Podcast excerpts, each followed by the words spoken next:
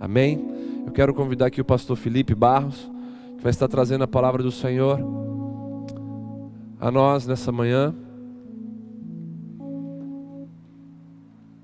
Nós vamos orar por ele nesse momento.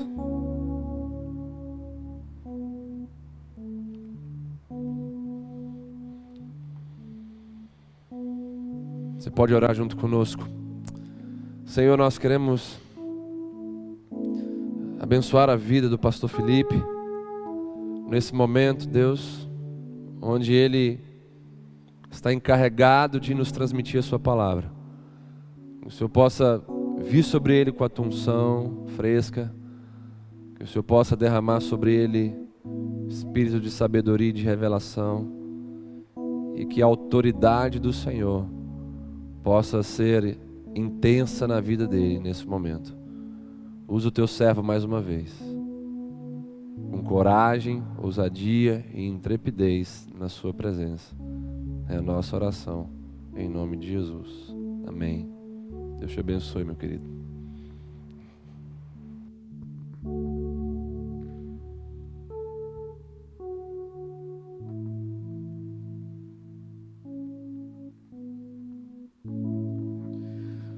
Bom dia, meus irmãos. A graça e a paz do Senhor Jesus seja com a sua vida, com a sua casa, com a sua família. E nós queremos, no culto dessa manhã, nós queremos declarar sobre você e, toda, sobre, e sobre toda a sua casa que a presença do Senhor venha encher aí a sala da sua casa agora em nome de Jesus. Que o medo não te sobrevenha, que a angústia não sufoque você, que a ansiedade e a agitação não desalinhem o teu coração, mas que a paz de Deus, que excede todo entendimento, estejam sobre a sua vida agora eu declaro isso em nome de Jesus, em nome daquele que é o Cristo, o Filho do Deus vivo, que você seja cheio da paz de Cristo agora na sua sala, em nome de Jesus. Eu quero compartilhar uma palavra com você essa manhã acerca da importância de nós renovarmos a esperança do nosso coração. Nós temos vivido dias, temos vivido tempos, onde as más notícias, em todo momento, as más notícias, toda hora, batem a porta da nossa mente, batem a porta do nosso coração, mas eu quero essa manhã liberar uma palavra sobre renovando a esperança renovando as boas notícias, as boas novas do Evangelho, porque o Evangelho são as boas novas, e é com essa palavra que nós queremos liberar algo sobre você na manhã desse dia. Abra sua Bíblia no Salmo 121. Que você possa abrir aí a sua Bíblia no Salmo 121. E nós vamos ler aqui algo compartilhando algo que o Senhor tem gerado para nós no dia de hoje. O salmista nos diz algo aqui. Ele diz assim: olho, olho para os montes e pergunto: de onde me virá o socorro? O meu socorro vem do Senhor, que fez os céus e a terra. Ele não deixará que você tropece aquele que o protege não cochilará, aquele que guarda Israel não cochila nem dorme. O Senhor é o seu protetor, o Senhor está ao seu lado, como sombra que o abriga. O sol não lhe fará mal de dia, e nem a lua de noite. O Senhor o guarda de todo mal e protege sua vida. O Senhor guarda em tudo o que você faz, agora e para sempre. Pai, nós oramos a Ti mais uma vez essa manhã e pedimos que a porta da palavra esteja aberta nesse momento, Pai. Que o Senhor venha falar ao nosso coração de modo precioso, de modo poderoso. Que a palavra, Senhor, que o Senhor vem por derramar em nós essa manhã, possa nos levantar, possa nos erguer dos nossos lugares. Que seja uma palavra que venha nos tirar de um lugar de desesperança, medo e angústia e nos colocar a caminho de Sião, a caminho da nova Jerusalém, a caminho da esperança que está por vir. E assim nós clamamos, Pai, que todas as salas, todas as casas, onde essa palavra está entrando agora, que seja derramada uma alegria diferente essa manhã, uma alegria que nos tira da inércia, nos coloca em movimento e nos põe a caminho da nova Jerusalém, nos põe a caminho de Sião, que é o nosso destino ao mesmo tempo que foi também a nossa origem. E nisso então, vem derramar da tua presença sobre nós essa manhã, em nome de Jesus. Com essa palavra, querido, que acabamos de ler, o Salmo 121, o Senhor tem feito brotar em nós uma, uma indagação, o Senhor tem feito brotar em nós uma pergunta. Diante de tantas más notícias, eu quero lançar para mim e para você uma questão, uma pergunta que precisamos nesse momento identificar em nosso coração. Tempos difíceis, como abordamos ao longo de todo o ano de 2019 praticamente. O Senhor conhece o nosso coração. Mas em tempos difíceis, nós temos a oportunidade de enxergar como o nosso próprio coração tem sido. E a pergunta que nós queremos nessa manhã lançar sobre você é: onde nós temos depositado a nossa esperança? O que esses tempos difíceis têm revelado que há como essência em nós, como conteúdo em nós? O quanto nós, nesses tempos trabalhosos, temos sido afetados por emoções confusas ou por, ou por circunstâncias externas? O como nós nesses dias nós temos reagido às más notícias. O quanto das más notícias e o quanto das circunstâncias externas tem afetado o nosso coração, tem afetado as nossas emoções. Mas eu quero liberar para você agora uma palavra de encorajamento, uma palavra de fortalecimento para você. Em 1 João 2,18, fala sobre a última hora fala sobre a chegada do Cordeiro de Deus que virá como um leão, que virá como um cavaleiro saltando sobre os montes.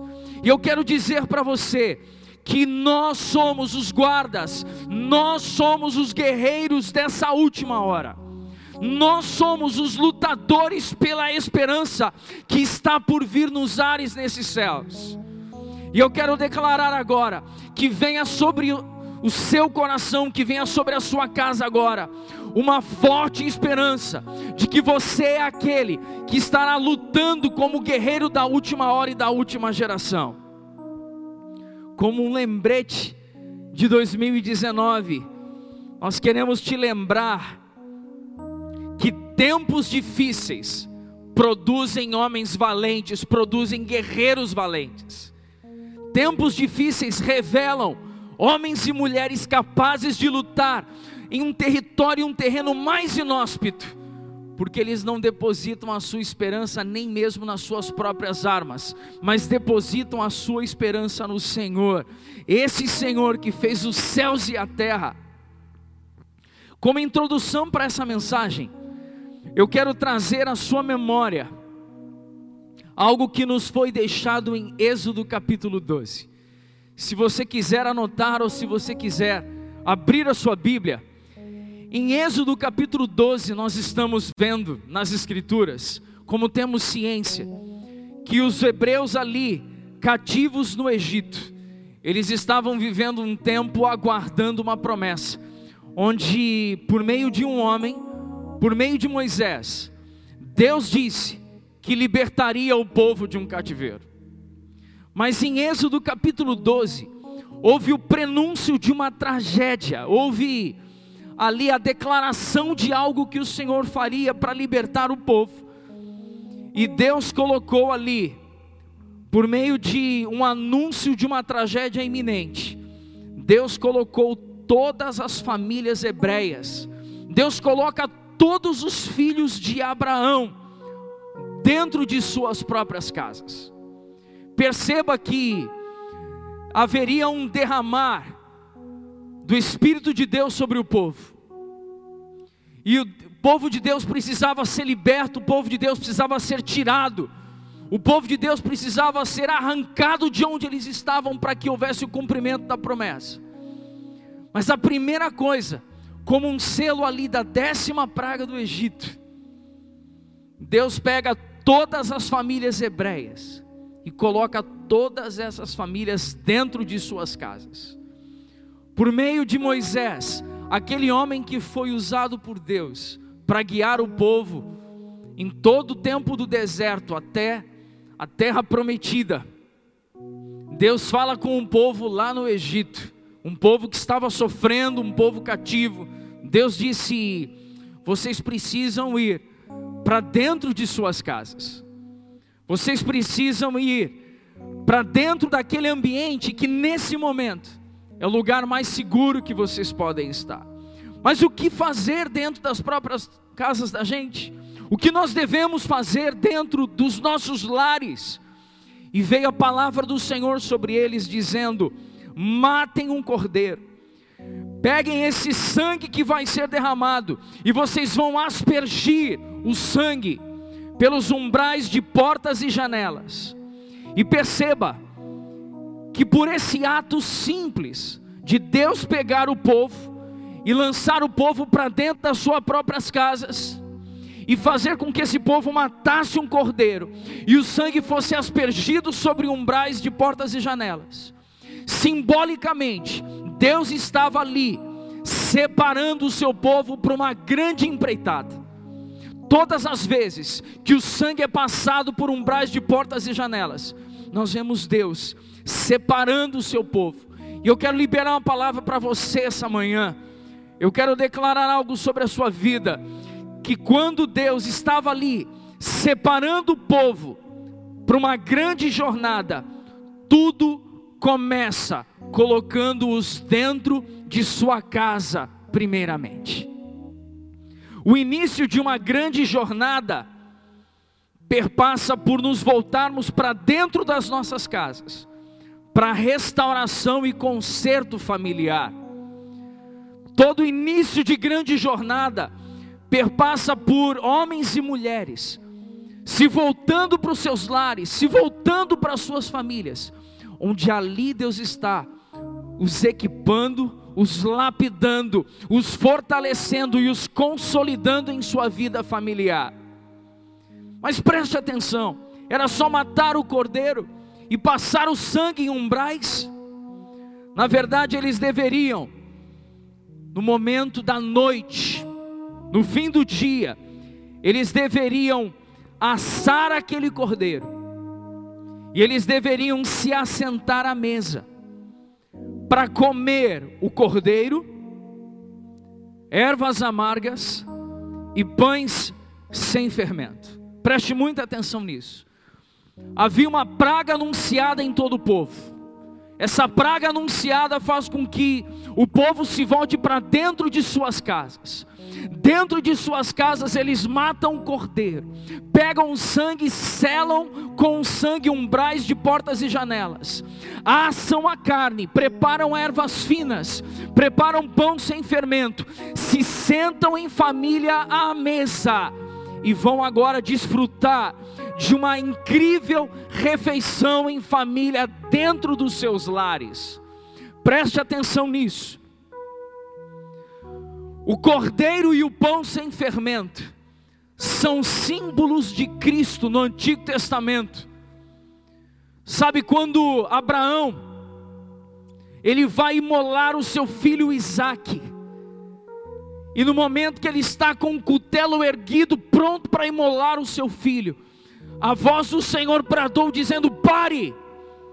E vem então ali Jeová Jireh se apresentando como Deus provedor, provendo para si um cordeiro que haveria de ser morto pelos pecados de todo o povo. Agora perceba que nesse momento em Israel, nesse momento ali no Egito, o povo de Israel estava se assentando à mesa para comer o cordeiro e para comer pão sem fermento, que são símbolos do próprio Cristo no Antigo Testamento. Eles, ao obedecerem à voz de Deus, perceba que coisa incrível, por eles terem ouvido a voz de Deus e obedecido, os pais agora estariam assentados à mesa com sua esposa e com seus filhos. A saber, quando uma família fosse pequena e aquele cordeiro imolado, aquele cordeiro morto, ele fosse muito para aquela família, uma família poderia repartir de sua provisão com uma outra família próxima. Sabe o que isso nos mostra? Que até mesmo em estações difíceis e trabalhosas, o Senhor provê para nós o que precisamos, mas também provê para nós o suficiente para que possamos repartir com aqueles que necessitam. Ao obedecerem à voz de Deus, aqueles homens, mulheres e crianças, eles não poderiam sair à noite, mas teriam em suas próprias casas tudo o que precisam. Eles teriam o Cristo revelado, servido às mesas de suas casas. Eles teriam na própria mesa de sua casa o cordeiro e o pão sem fermento, representatividades do próprio Cristo, servido à mesa como provisão máxima de uma família, dentro de suas próprias casas. Sabe o que, que Deus estava fazendo com essa oportunidade? Deus estava tirando o seu povo do Egito, mas também tirando o Egito do seu povo. Deus estava ali, arrancando do seio do seu povo a cultura egípcia como sistema corruptível desse tempo. Quando Deus estava anunciando a importância deles se fecharem em suas casas, sabe o que Deus estava fazendo? E aqui eu quero relembrar uma palavra de 2019, onde compartilhamos acerca de sistema hebreu e sistema egípcio. O sistema hebreu é marcado por duas expressões: cultivar e guardar.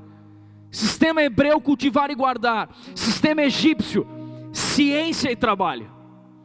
Quando o povo é levado para dentro das suas casas, eles eram levados para cultivar o relacionamento familiar e para guardar os seus, para guardar os relacionamentos, para proteger os relacionamentos. E quando o povo então é chamado para dentro de suas casas, o povo é chamado a resgatar a cultura hebreia no seio familiar, para resgatar a cultura e os valores daqueles que são os filhos de Abraão dentro dos seus lares. Deus está restaurando em nós nesse tempo algo, queridos, preste atenção. O povo estava no Egito, mas não eram do Egito. O povo estava no Egito, mas não eram daquela cultura, daquela genealogia. Sabe o que Deus estava fazendo com o povo quando voltou todas as famílias para dentro dos seus lares? Deus estava restaurando a identidade peregrina, Deus estava restaurando neles o entendimento que são peregrinos e forasteiros nessa terra. Deus estava fazendo com que eles olhassem uns para os outros e percebessem: é verdade, nosso pai Abraão disse algo, e nós não somos daqui. Nós estamos provisoriamente nesse lugar, mas nós não pertencemos a esse lugar. E sabe, eu quero nesse momento como parte da equipe pastoral dessa casa, eu quero liberar uma palavra para você agora. Eu quero desafiar você no dia de hoje. A maioria de nós separou o nosso dia de hoje para estarmos em jejum. Por isso, quando você for entregar o seu jejum, eu chamo você para que você reúna todos da sua família em torno da sua mesa, em torno da mesa da sua casa. Vamos hoje todos nos assentar à mesa em família. Chamo você para que você não toque no alimento antes daquele que é o sacerdote da sua casa fazer uma oração, agradecendo pelo alimento, agradecendo pela provisão. e orando para que santifique aquele alimento. Chamo você para registrar também esse momento em família, sabe? Existem muitas famílias que têm poucos registros daquele momento de comunhão à mesa. Então, além de você comer o cordeiro assado e o pão sem fermento, faça um registro disso para gerações futuras, para que fique esse registro para os seus filhos e para os seus netos. E se você assim decidir, também lançar isso nas redes sociais, que você lembre de marcar a missão Serra e deixar a hashtag missão em casa, para que nós também possamos nos alegrar com a obra que Jesus tem feito dentro da sua casa. Sabe outra coisa que eu quero deixar aqui para você? É que os hebreus, no Egito, no Egito antigo, eles foram para dentro de suas casas, não por medo da morte. Ei, preste atenção nisso. Os hebreus no Egito antigo foram para dentro de suas casas, não por temer a morte que estava anunciada lá fora, mas porque havia um cordeiro à mesa para nutri-los para a jornada que estava por vir. Os hebreus antigos, eles não foram para dentro dos seus lares, porque estavam com receio de que seriam privados dessa vida terrena por conta do que estava acontecendo lá fora. Mas os hebreus foram para dentro dos seus lares, porque havia um cordeiro assado à mesa, e eles foram abastecidos do próprio Cristo que estava ali abastecendo os seus lares. E agora, abastecidos do próprio Cristo, Cordeiro de Deus, ao saírem para a maior jornada de suas vidas, eles se tornariam peregrinos e forasteiros a caminho de casa. Preste atenção nisso, querido. Aqueles homens e mulheres se voltaram para dentro de suas casas, porque era dentro de suas casas que eles estavam recebendo do próprio Cristo sendo cheios do próprio Cristo, porque uma nova jornada estava para começar em suas vidas. Sabe, eu quero profetizar algo, quero declarar algo aqui essa manhã. Existem jornalistas, existem reportagens que estão dizendo algo, que o mundo não será o mesmo após o Covid-19. E eu quero declarar que o mundo não será o mesmo, porque os homens e mulheres sairão de suas casas cheios de Cristo para fazer a maior revolução que nós teremos no, na, nos próximos anos. Porque homens e mulheres estão sendo cheios da vida de Jesus no seio familiar não seremos marcados em nossa história pelo Covid-19, seremos marcados em nossa história pelos profetas que estão sendo forjados nas suas casas agora.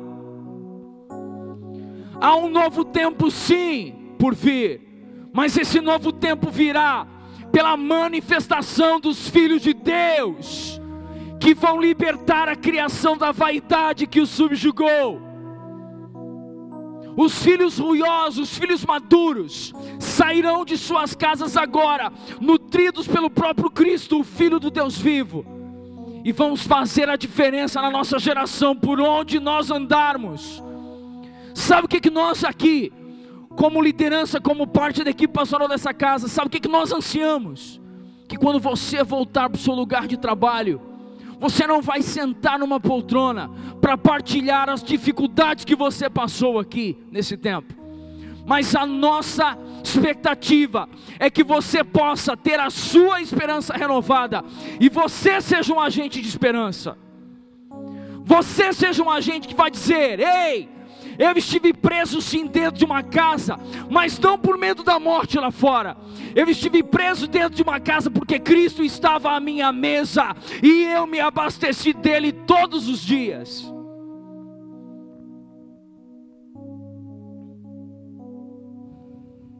Existe Cristo em você, meu irmão. Existe Cristo na sua esposa. Existe Cristo nos seus filhos. Celebrem a Cristo em família. Desfrutem do Cordeiro de Deus que está à mesa. Fortaleçam as bases familiares, sabe por quê? Porque quando os hebreus acordaram na manhã seguinte, após esse ambiente familiar, eles se depararam com medo lá fora, mas eles agora, cheios de esperança, estavam iniciando a maior jornada de suas vidas. Ah, irmãos, eu quero anunciar algo para você. O mundo aí fora está anunciando que a economia vai declinar. O mundo aí fora, os noticiários estão trazendo para nós só notícias que podem nos abater. Mas eu quero anunciar para você essa manhã que todas as vezes que nós nos fechamos em nossos lares para nos abastecermos de Cristo, quando as portas se abrirem e nós então nos lançarmos lá fora, nós iniciaremos a maior jornada da nossa vida até que Cristo venha.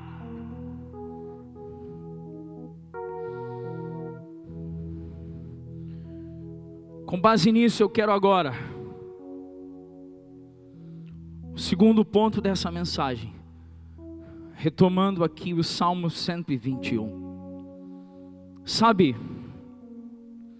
quando aqueles homens, os hebreus, eles saíram do Egito, eles tinham um lugar para ir, e o lugar que eles queriam chegar era em Canaã. Eles queriam chegar na terra prometida. Aqui no Salmo 121, eu quero chamar a sua atenção que existem 15 salmos em especial. Se você quiser tomar nota disso. São 15 salmos, do 120 ao 134. São chamados de os cânticos de peregrinação.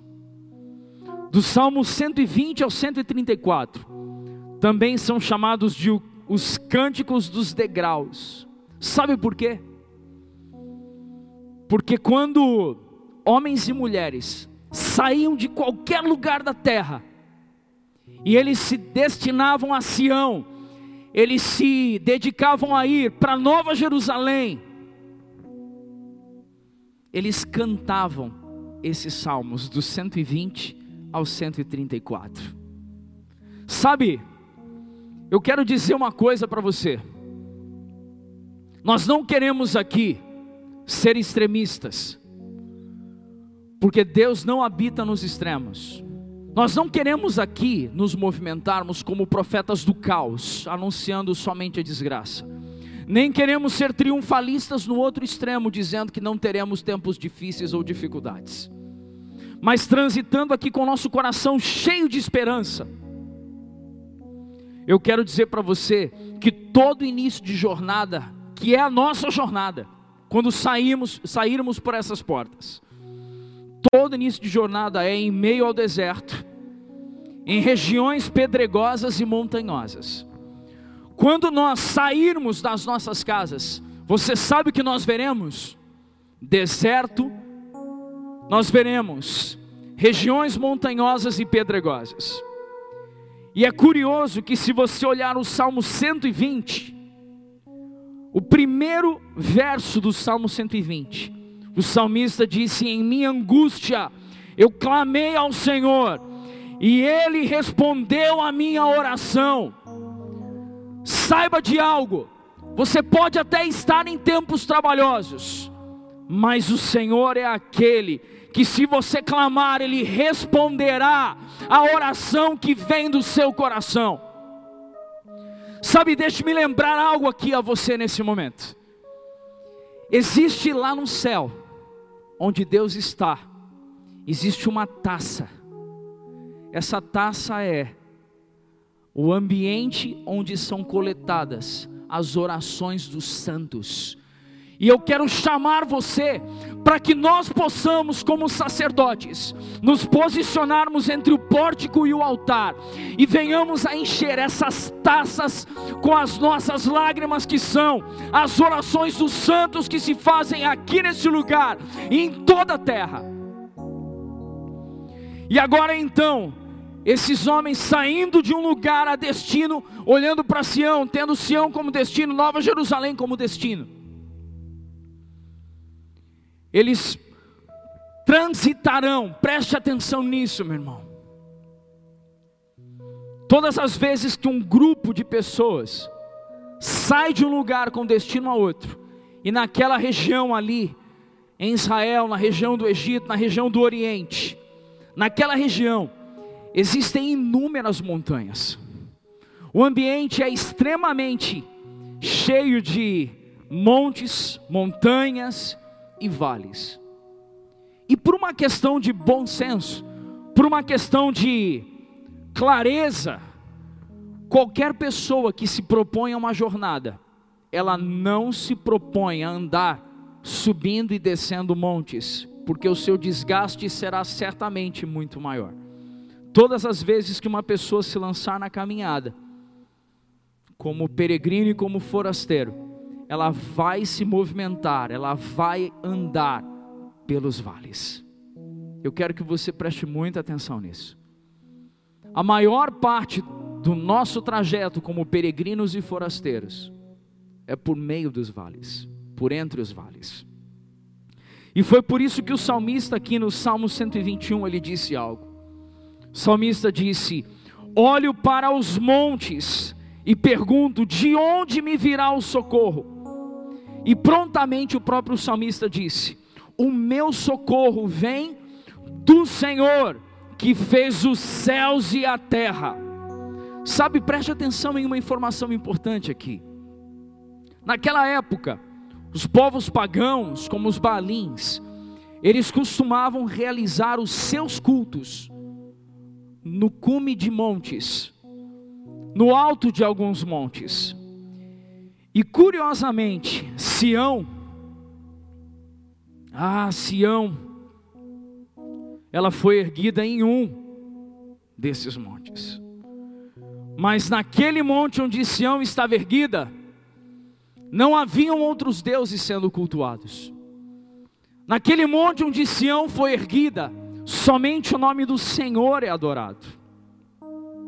Sabe, para os habitantes dos vales, para aqueles que estão na jornada, para aqueles que estão caminhando, para aqueles que estão então se movendo como peregrinos e forasteiros, saindo de um lugar na direção de Sião. Eles estão sujeitos a muitos transtornos, mas saiba de algo: a sua cura está em permanecer nos lugares altos. Eu quero declarar isso sobre a sua vida nesse momento. Sabe qual é o maior desafio para alguém que está vivendo como peregrino e como forasteiro nessa terra? O maior desafio é porque você sempre andará nos vales, mas a sua cura está em você levantar os olhos e dizer: Eu elevo os meus olhos para os montes, de onde me virá o socorro? O meu socorro vem do Senhor que fez os céus e a terra. Eu quero lembrá-lo que a sua cura está em você tirar os olhos dos vales e colocar os olhos nos montes. Olhe para cima. Olha para sua esposa aí agora. Olha para o seu esposo. Olha para os seus filhos. Olha para os seus pais. Diga para ele aí agora, onde você estiver na sua casa, no seu quarto. Fala para ele assim: nós precisamos tirar os olhos dos vales e precisamos ter os olhos do cume do monte, onde Deus está.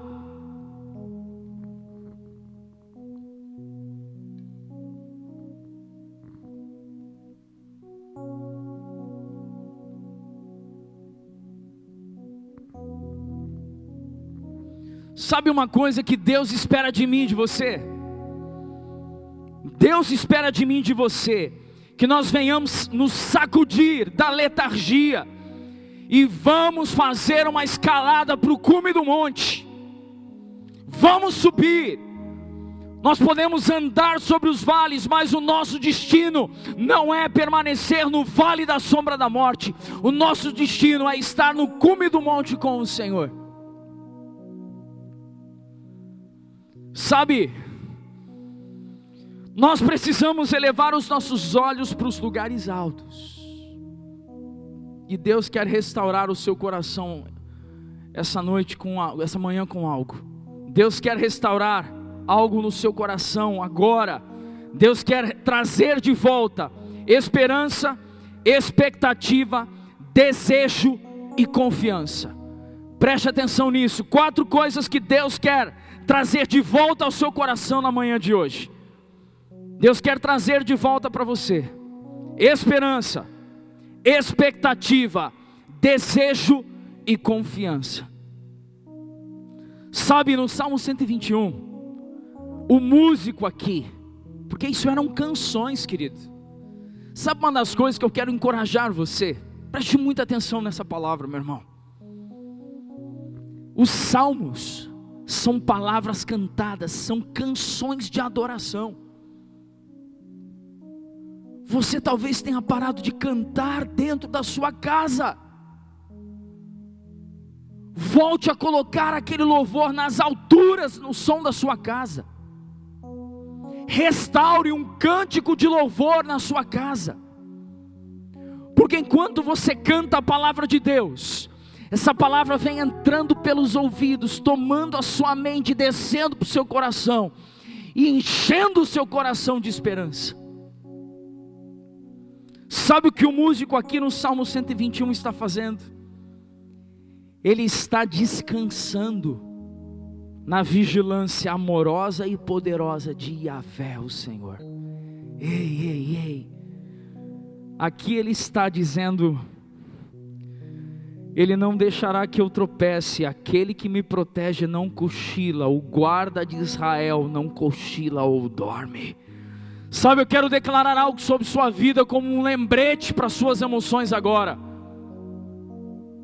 Você pode confiar e dormir e descansar nos braços de Yahvé, porque o guarda de Israel não dorme, o guarda de Israel não cochila.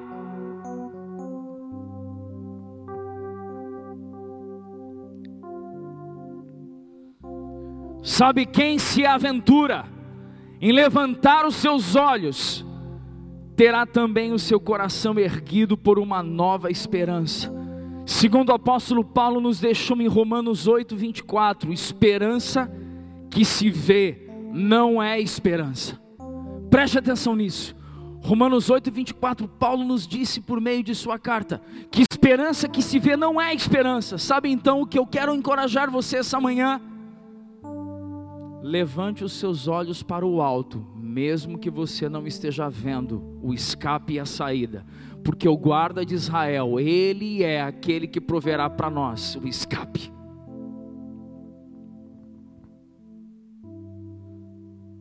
Caminhando para o último ponto dessa mensagem, na introdução falamos sobre peregrinos, falamos sobre a importância de nos fecharmos para nos equiparmos dentro das nossas casas. No segundo ponto, falamos sobre a importância de nos lançarmos na jornada. Toda vez que você fica fechado por um tempo, é para se preparar e se lançar para uma jornada.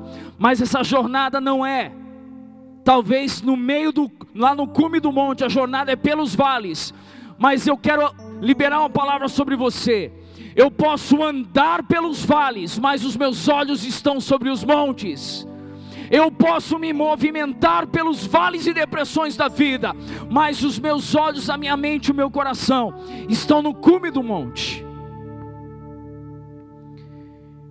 E como último ponto dessa mensagem, eu quero chamar você para que nós possamos manter os nossos olhos no cume da montanha. Agora que eu já me lancei na jornada, preste atenção nisso como peregrinos e forasteiros, nós já nos lançamos na jornada. E nós transitamos geralmente pelos vales. Mas como palavra final para essa manhã, você pode transitar pelos vales, mas mantenha os seus olhos no alto do monte. Mantenha os seu, seus olhos nos lugares altos. Geralmente nós andamos em lugares ermos, mas olhe agora a sua Bíblia, no Salmo 123. Como dissemos, os cânticos de peregrinação vão do Salmo 120 ao 134, são 15 salmos aqui. E no Salmo 123, o salmista aqui declara algo a caminho de Jerusalém. O salmista diz: Eu levanto os meus olhos para ti, ó Deus que habita nos céus. Continuamos a olhar para o Senhor, nosso Deus, esperando Sua compaixão, como os servos que olham para as mãos dos seus senhores, e a serva que olha para a mão de sua senhora. Sabe o que eu quero chamar a sua atenção aqui, meu irmão? Que o salmista está dizendo algo. Que muitas vezes, quando nós estamos andando e transitando em meio aos vales, nós somos tentados a olhar para baixo, mas no Salmo 123 ele diz: Eu levanto os meus olhos para ti, ó Deus que habita nos céus. Irmãos, é hora de lutarmos contra as nossas emoções, é hora de nos engajarmos contra o abatimento da nossa alma e declararmos a nós mesmos: Eu levanto os meus olhos para ti, Senhor, e eu continuarei a olhar para ti. O salmista aqui ele afirma que os seus olhos sempre permanecerão nos lugares altos e a sua expectativa será sempre lançada sobre Yahvé, o Senhor. Preste atenção em algo que eu quero trazer para você observar. Muitos de nós, dentro dos nossos lares, nós estamos escolhendo os piores noticiários, nós estamos escolhendo os piores meios de comunicação e informação. Sabe, irmãos, eu quero desafiar você, se você tem estado muito, muito agitado, muito, muito inquieto, se a sua alma tem estado muito turbulenta nesse tempo, eu quero te dar uma palavra de orientação para o seu coração. Talvez a melhor coisa para você, nesse tempo, seja se afastar das redes sociais, que tem sido hoje o pior veículo de informação que você poderia imaginar porque tem sido um depósito de tragédias anunciadas. E se você então fizer esse propósito de sair provisoriamente por um tempo das redes sociais, eu chamo você a meditar no Salmo 123 que diz: Eu levanto os meus olhos para ti, ó Deus que habita nos céus, e eu continuarei a olhar para o Senhor esperando a sua compaixão não espere compaixão de homens, não espere compaixão de empresas, não espere compaixão de políticos, mas confie na bondade, compaixão e misericórdia que vem do Senhor, aquele que é o Criador dos céus e da terra. Agora perceba que eles ainda estão no caminho de peregrinação, eles ainda estão na jornada, o trajeto a caminho de Sião, ah irmãos, nós precisamos restaurar o senso de eternidade em nós. Precisamos restaurar a compreensão de que a nossa peregrinação não é antes e após o Covid-19. A nossa peregrinação é para novos céus e nova terra, é para Nova Jerusalém, é para Sião, que é o nosso lugar, é o nosso destino. A travessia até Sião sempre será cheio de desafios, sempre será cheio de obstáculos, sempre será cheio de imprevistos. Mas o salmista aqui, cantando algo, o salmista Davi aqui, no Salmo 124, eu quero te chamar a atenção para os primeiros dois versículos e os últimos dois versículos do Salmo 124. Aqui o salmista diz: Percebe, irmãos, nessa travessia, era uma luta, era uma loucura essa travessia. Expostos a pragas, expostos à escassez, expostos a inimigos. Mas no meio dessa travessia, o salmista levanta a sua voz e diz assim: Ah, e se o Senhor não estivesse ao nosso lado? que todo Israel diga: e se o Senhor não estivesse ao nosso lado quando os inimigos nos atacaram? No verso 7, o salmista diz: escapamos como um pássaro que foge da armadilha do caçador. A armadilha se quebrou e estamos livres. O nosso socorro vem do Senhor que fez os céus e a terra. Ah, perceba algo, meu irmão. No Salmo 124, no meio dessa peregrinação, ele ainda não tinha visto, ele não tinha avistado ainda a cidade desejada, ele não tinha visto ainda Sião mas ele no caminho estava vendo o livramento que o Senhor lhe estava proporcionando. Como cântico de peregrinação, ele diz: Ah, se o Senhor não estivesse ao nosso lado, os nossos inimigos nos teriam consumido. Mas no verso 7 ele declara algo incrível aqui.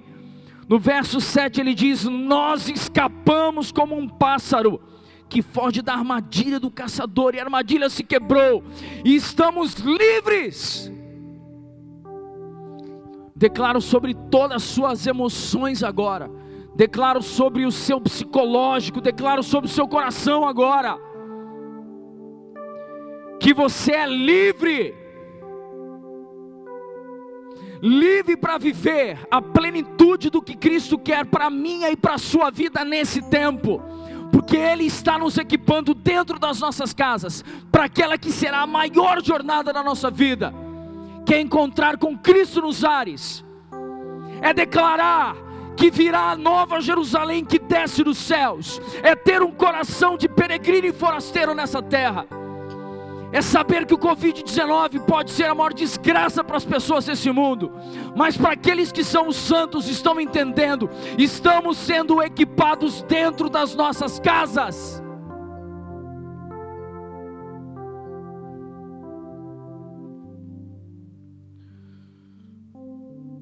Quem mantém os seus olhos no alto, preste atenção nisso. Ah, irmãos, precisamos levantar os olhos, sabe? A palavra do Senhor, o salmista diz: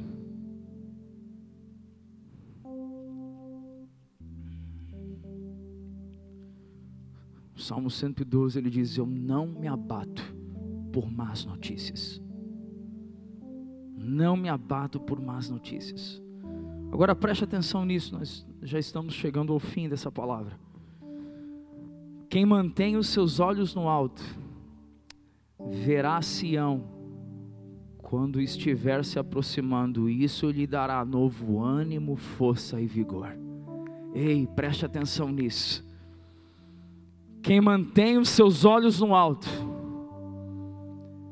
verá Sião quando estiver se aproximando, e isso lhe dará novo ânimo, força e vigor. Sabe, preste atenção no que eu quero trazer agora. Você deve estar se relacionando com algumas pessoas, mesmo que seja pelos meios virtuais e digitais. E você certamente tem se relacionado com pessoas onde o pessimismo as tem dominado e outras pessoas que parecem que estão sendo fortalecidas nesse tempo. Sabe o que muito provavelmente está acontecendo? Essas pessoas que estão sendo fortalecidas elas estão olhando para o alto, estão vendo Sião, estão vendo que estão se aproximando do cumprimento de sua jornada.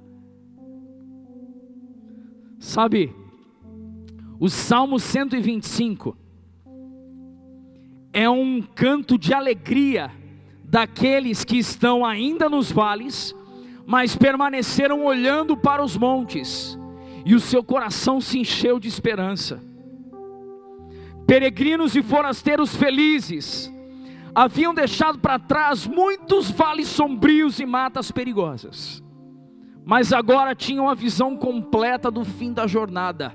Ei, levante os seus olhos e veja, Sião está logo ali. Somente os lutadores e aqueles que sofreram durante a jornada ficarão tão exultantes ao avistarem Sião, que é o nosso destino.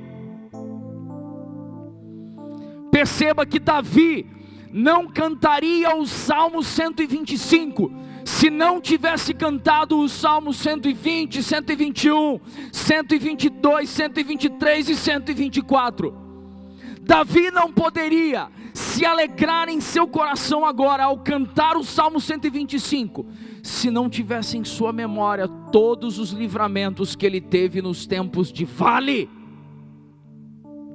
Quando agora o salmista levanta sua boca no Salmo 125, versos 1 e 2, e ele agora com seu coração exultante, porque ele está aqui num vale, mas vendo Sião no cume da montanha, e ele diz: Os que confiam no Senhor são como o monte de Sião, não serão abalados, mas permanecem para sempre.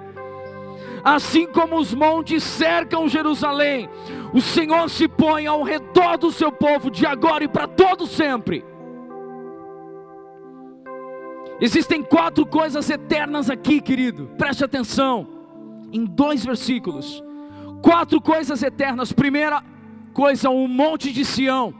Segundo, os que confiam em Deus, porque estes são como os montes de Sião. Os montes ao redor de Jerusalém são eternos, e Deus em volta do seu povo. Por isso confie nesse Deus que é eterno e que te guardará eternamente. Talvez você não viva os melhores dias aqui nessa terra, nesse corpo perecível, mas você receberá um corpo glorificado, e nesse corpo nós reinaremos com Cristo em novos céus e nova terra. Agora preste atenção: aqueles que estão como peregrinos e forasteiros foram alimentados, andaram pelos vales, viram livramento no meio do caminho, levantaram seus olhos, viram Sião no cume do monte e declaram sua confiança no Senhor. Agora eles têm fôlego para a reta final da sua corrida. Irmãos, nós estamos nos últimos 100 metros, por isso eu declaro algo sobre sua vida: corra, corra, se livre do peso, se livre do excesso de carga, se livre do fardo e corra a sua carreira.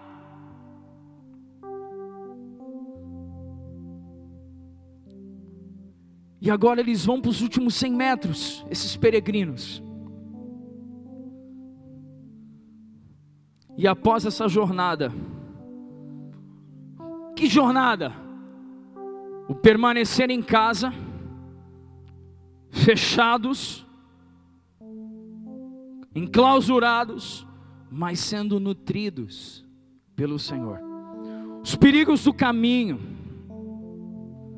o desafio de manter os olhos no alto, vemos diante dos nossos olhos o objeto da nossa esperança, a Nova Jerusalém. E quando eles então chegam naquele lugar, eles cantam aquilo que está registrado no Salmo 126. Um canto de alegria, de homens e mulheres que peregrinam por toda uma vida, para que cheguem no seu destino, sendo coroados por poder viver eternamente com Cristo. E o Salmo 126 diz algo para nós quando o Senhor trouxe os exilados de volta a Sião, foi como um sonho, a nossa boca se encheu de riso e cantamos de alegria. As outras nações disseram: O Senhor fez grandes coisas por eles. Sim, o Senhor fez grandiosas coisas por nós, que alegria! Restaura, Senhor, a nossa situação como os riachos revigoram o deserto. Os que semeiam com lágrimas, colherão com gritos de alegria. Choram enquanto lançam as sementes, mas cantam quando voltam com a colheita. E aqui nós vemos a declaração de um salmista representando uma nação, de que valeu a pena permanecer na esperança de que valeu a pena guardar o seu coração e não se abater com as más notícias. Talvez você esteja perguntando na sua casa, mas pastor, você está dizendo que eu então não vou ter problemas aqui na terra, eu não vou ter luta aqui na terra. Não! Nós teremos dias difíceis sim, teremos tempos trabalhosos sim, Mas se a nossa mentalidade, o nosso coração, nós nos movermos como peregrinos e forasteiros, a nossa esperança permanecerá acesa de que há um lugar ao qual nós estamos indo. E esse tempo agora é um tempo de preparação dentro das nossas casas, para que sejamos nutridos para viver todo o caminho até chegar no lugar do nosso destino. Por isso eu quero nesse momento, eu quero fazer uma última declaração sobre a sua vida. Eu quero declarar que você, de, você deve, você pode manter firme a esperança do seu coração. Você pode manter a sua confiança no Senhor. Sabe, o sistema egípcio é um sistema conhecido por ciência e trabalho. A ciência ainda não nos deu todas as respostas sobre, sobre como venceremos essa pandemia. O trabalho está sendo muitas vezes dificultado ou até para alguns comprometido.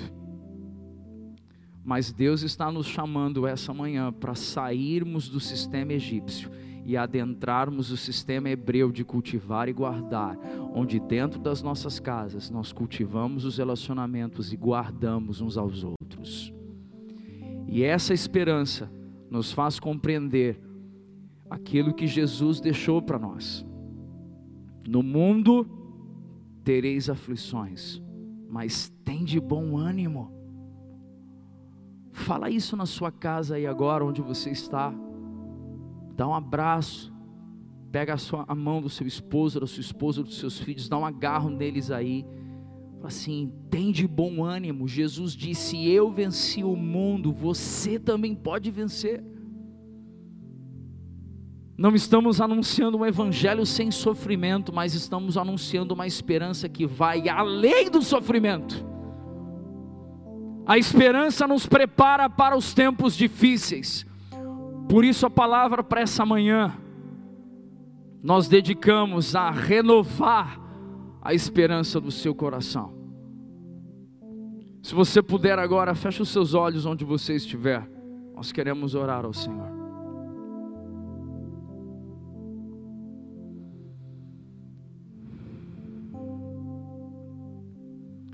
Senhor, nós queremos nessa manhã, nós queremos declarar, Pai, que haja um renovo da esperança no coração dos nossos irmãos. Todos aqueles que nos ouvem, fazendo parte da nossa família da fé, ou outros irmãos, amigos, conhecidos, parceiros de caminhada, de jornada, talvez alguns que estejam nos ouvindo agora aqui, que ainda não professam a sua fé em Cristo Jesus.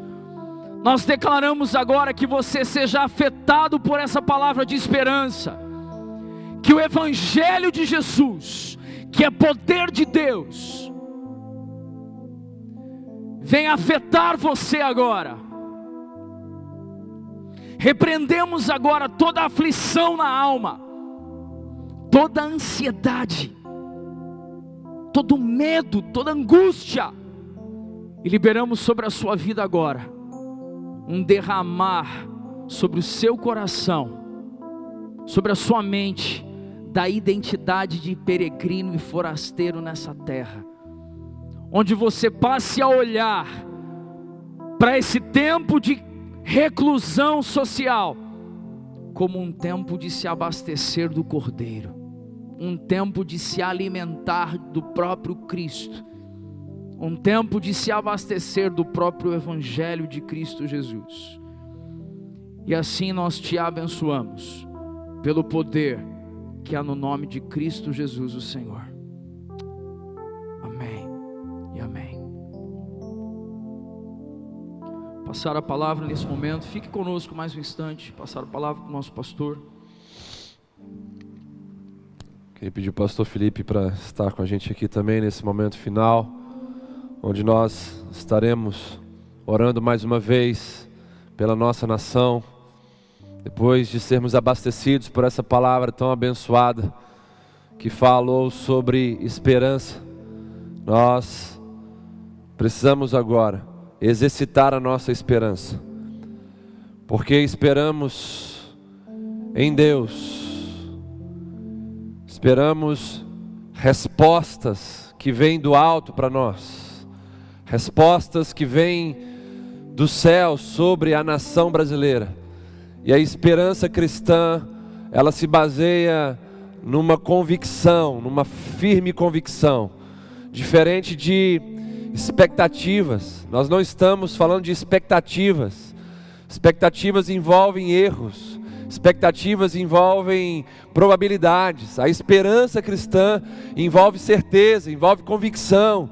E nós esperamos respostas de Deus, convictos de que essas respostas virão sobre a nossa nação, convictos de que uma intervenção divina virá sobre a nossa terra crendo naquilo que diz 2 Crônicas 7,14, um texto que fala sobre mudança de cenário, um texto que fala sobre avivamento. E essa mudança de cenário envolve o povo que se chama pelo nome do nosso Deus.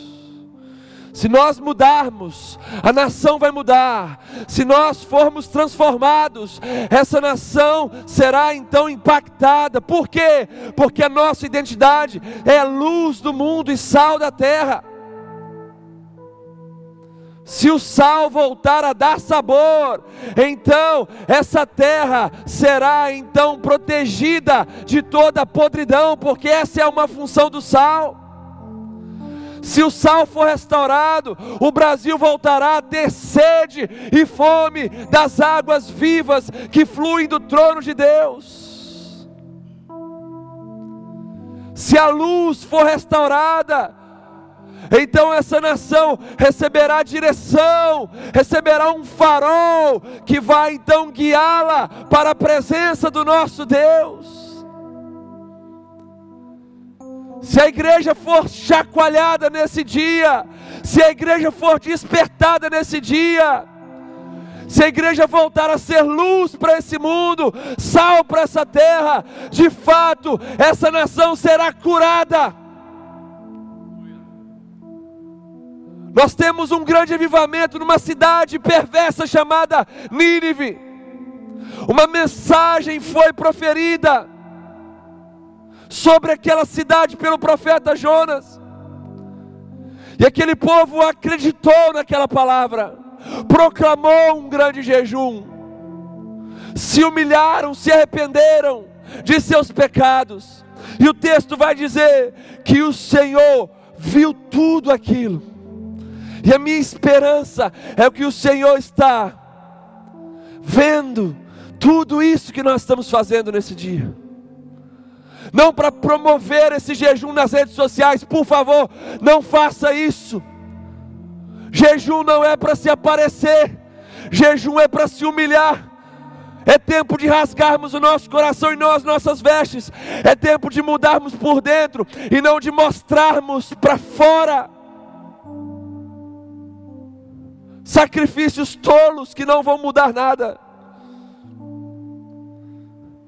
Que o Senhor nessa manhã, assim como ele viu ali os moradores de Nínive, que o Senhor possa olhar para nós. Essa é a minha esperança, baseada nessa convicção de que o Senhor estará intervindo sobre nós, pois os seus olhos já estão sobre nós e o texto vai dizer que em Jonas 3,10: Viu Deus o que fizeram, como se converteram do seu mau caminho, e então mudou a sorte daquela cidade. Ah, irmãos, ah, amigos, povo de Deus, essa é a nossa esperança, que o Senhor está olhando para nós, e está mudando a nossa sorte nessa manhã, está mudando a nossa sorte, está mudando as estatísticas, está freando todos os males, está destronando principados e potestades, está destronando essa mídia corrupta.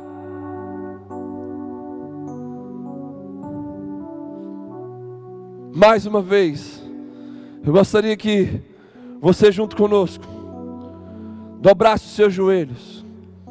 Nós sugerimos à nossa comunidade o jejum de meia-noite desse dia até meio-dia. E você que está conosco nesse jejum, mais uma vez, intensifique o seu clamor por essa nação. Nós cremos que o nosso socorro vem do alto. É tempo de parar de murmurar, de criticar. É tempo de nós nos sujeitarmos à nossa liderança constituída por Deus nessa nação. Quando Paulo escreveu esse texto em Romanos capítulo 13, ele estava sobre a liderança e a governança do tirano imperador Nero. O que nos mostra que devemos ser totalmente apartidários nesse momento. E orarmos em favor da governança que o Senhor colocou sobre nós, em nossas cidades, estados e nação. O rei de Nínive, ele, assim como o nosso presidente, ele convocou um jejum para aquele povo. Depois de ouvir a pregação de Jonas, o rei de Nínive então foi tocado e proclamou um jejum. Muitas foram as palavras dadas ao presidente dessa nação. E então ele, ouvindo essas palavras, agiu como rei de Nínive. E então proclamou esse jejum. E nós cremos que assim como nos dias de Nínive, o Senhor vai olhar para nós, para esse povo dessa nação e mudará a nossa sorte. É na esperança do cumprimento dessa palavra que nós iremos orar nesse momento pela nação brasileira, em nome de Jesus. Pediu o pastor Felipe Barros para segurar aqui. Você pode estender as suas mãos aqui para essa bandeira e vamos orar juntos em nome de Jesus. Pai, nós queremos nessa hora apresentar mais uma vez a nação brasileira e queremos, Senhor, clamar por cura dessa terra, mas entendemos que o Senhor quer curar a sua igreja, o seu povo, para que o sal volte a salgar e a luz volte a iluminar, e que assim essa nação seja sarada. Pai, em nome de Jesus, desperta a tua igreja. Perdoa os nossos pecados enquanto tua igreja nessa nação. Perdoa os pecados enquanto povo brasileiro. Tenha misericórdia, tenha compaixão de nós. Venha tocar com mão forte, Senhor, sobre essa nação, mediante o nosso posicionamento nessa manhã. Senhor, em nome de Jesus, vá até Brasília, vá até os poderes que governam essa nação. Reposicionados, arrependidos, humilhados, nós agora clamamos dentro da autoridade de um povo que está rendido. E sabemos que o Senhor é tocado por corações contritos, e que o Senhor se aproxima de nós. Senhor, venha em nosso favor, venha trazer as respostas que político algum pode trazer a nós. Traga as respostas, Senhor Olhe para nós como o Senhor olhou para Nínive. Estamos conscientes dos nossos pecados, estamos convictos dos pecados dessa nação, estamos convictos de que esse país tem pecado contra ti.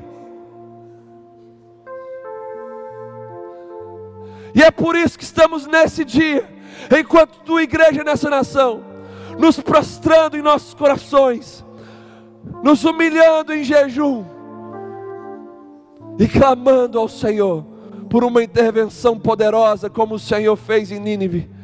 Mude a sorte da nossa nação, como o Senhor mudou a sorte de Nínive. Olhe para nós, olhe para nós, Senhor, olhe para nós e sare a nossa nação. Esse é o nosso clamor em unidade com todos os nossos irmãos e irmãs, famílias, amigos que estão juntos conosco nesse momento, crendo na Sua resposta, em nome de Jesus. Renove a nossa esperança de dias melhores, renove a nossa esperança, renove a nossa esperança, para que possamos nos alegrar nessa esperança. Faz isso, Pai em nome de Jesus. Amém. E amém. Nós vamos encerrar o nosso culto nesse momento. Mas antes eu gostaria de trazer alguns avisos importantes. Logo mais às 18h30 estaremos mais uma vez aqui. Com uma palavra poderosa da parte de Deus para o seu coração. E eu quero te desafiar, convidar o máximo de pessoas possíveis para estarem junto conosco logo mais às 18h30. E certamente o Senhor continuará falando e operando maravilhas no nosso meio. Que o seu jejum possa ser entregue de forma temente, reverente e quebrantada ao Senhor. Aqueles irmãos e irmãs que quiserem prolongar esse jejum, fiquem à vontade. Se o seu corpo te permite fazer isso, fique à vontade. Lembrando que jejum não é apenas se abster de se alimentar fisicamente, mas é o decidir se alimentar de algo melhor que é a presença de Deus. Então, que em todo o momento de jejum possamos estar focados no Senhor, para a glória dele mesmo. Que possamos receber do Senhor a bênção nessa hora. Que o amor de Deus, que a graça maravilhosa de Jesus Cristo nosso Senhor e as doces e eternas consolações do Espírito Santo de Deus estejam hoje sobre nós e também para todos, sempre e sempre. Amém e amém. Dá um glória a Deus aí no chat, dá um abraço aí em quem está do seu lado na sua casa, onde você estiver. Deseje um ótimo dia para essas pessoas queridas e até daqui a pouco, às 18h30, se assim o Senhor nos permitir. Um grande abraço, que Deus abençoe a todos. Vamos cantar mais uma canção aqui, enquanto você vai se despedindo aí, em nome de Jesus.